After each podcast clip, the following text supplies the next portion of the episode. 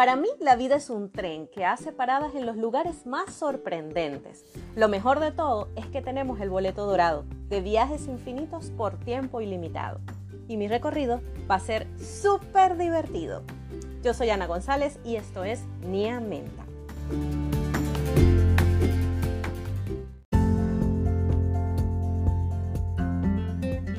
Hola mi gente hermosa, bienvenidos al episodio número 9 de la temporada 3 de Nia Menta. Quiero recordarles que este episodio llega a ustedes gracias al patrocinio maravilloso de la gente de Comeflor, quienes hacen uniformes, bolsos y carteras que pueden conseguir en www.vivecomeflor.com o en su tienda oficial en Mercado Libre. Asimismo, tienen dos tiendas físicas maravillosas en la ciudad de Valencia, Estado Carabobo, acá en Venezuela. De verdad estoy muy contenta de volver de nuevo con los podcasts y el día de hoy les traigo una pregunta muy especial. ¿Alguna vez han destapado una cañería? Pues yo sí, es terrible, asqueroso, horroroso. Tienes que esforzarte por encontrar la herramienta adecuada o el método adecuado. He probado con un montón de cosas. Agua caliente, herramientas, alambres, palitos de madera. Es terrible, es terrible. Y una vez que, que logras destaparla, ¡oye! es una locura. Pero eso sí, las cosas vuelven a funcionar mucho, mucho mejor. Y lo que hay que tener es mucho cuidado de encontrar esa herramienta que nos va a permitir sacar el tapón y hacer que el agua vuelva a fluir. Eso mismo pasa con nosotros. Tenemos una tubería de aguas blancas, que son las energías positivas que dejamos entrar y se quedan con nosotros, aquello que dejamos pasar para que limpie o para que sea de utilidad en nuestras vidas. Y hay otra de aguas negras, que son las que salen. Esto puede ser algo cotidiano, ¿ok? Que generalmente hacemos todos los días sin darnos cuenta.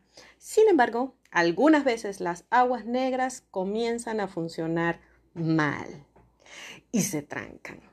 No logramos que fluyan hacia afuera. Y como estas aguas vienen con desechos, residuos duros o cosas que son sumamente pesadas, comienzan a acumularse, se juntan toditas y se vuelven un tapón insoportable que no deja que nada fluya como debe ser típico que cualquiera nos diría, pues saca lo negativo, déjalo ir, ok, está bien, pero ¿cómo lo hago?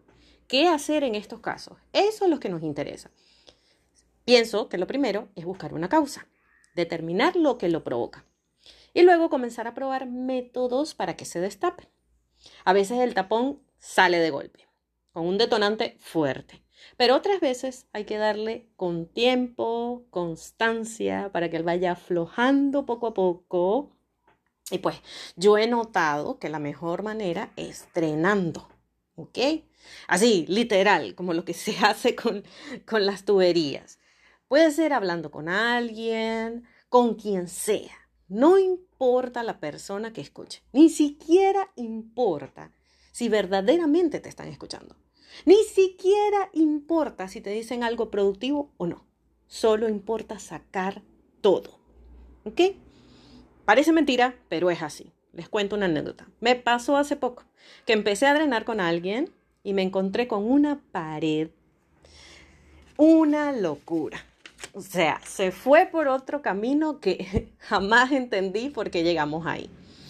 Eh, eh, esta persona trató de anular todas mis emociones le parecía tonto lo que decía eh, y, le pareció que, era inútil y le pareció que, como que, no tenía importancia, que lo que yo estaba sintiendo no tenía por qué ser, que, que lo que yo estaba sintiendo no tenía lugar, porque si tenía éxito y todo andaba bien en mi vida, ¿por qué tenía que sentirme así? Ok, ese es el detalle.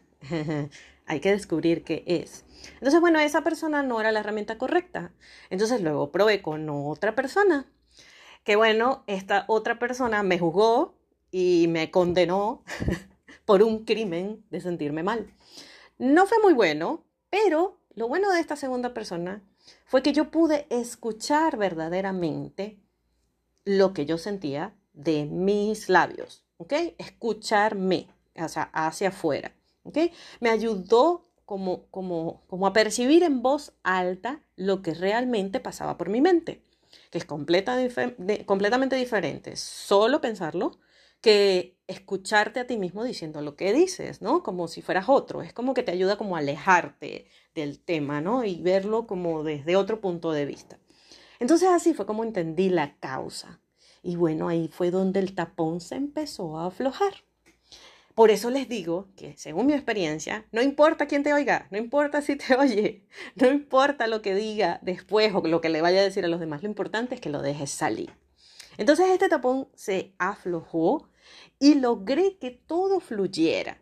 Es increíble, dejé ir lo malo, lo negativo y empecé a enfocarme en lo bueno. Es como que eh, precisamente eso, lo saqué a la luz. Y bueno, una vez que se mostró y que ya quedó afuera, entonces comencé a trabajar en lo que quedó adentro, que es lo bueno.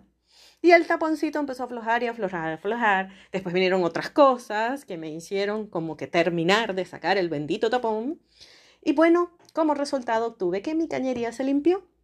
Poco importó los consejos alocados que me habían dicho o, o aquellas ideas extremistas sobre lo que yo sentía sino que realmente lo que importó fue que logré sacar lo malo.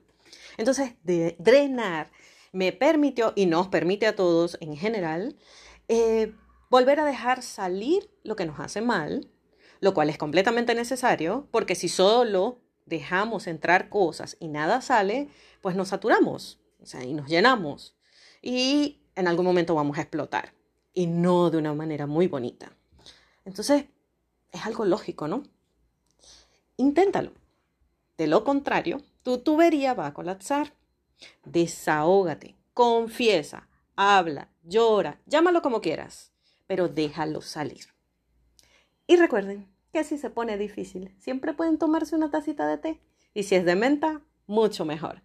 Gracias por acompañarme y espero que estos consejitos le hayan servido de mucho. Recuerden, drenar de vez en cuando nos va a ayudar increíblemente.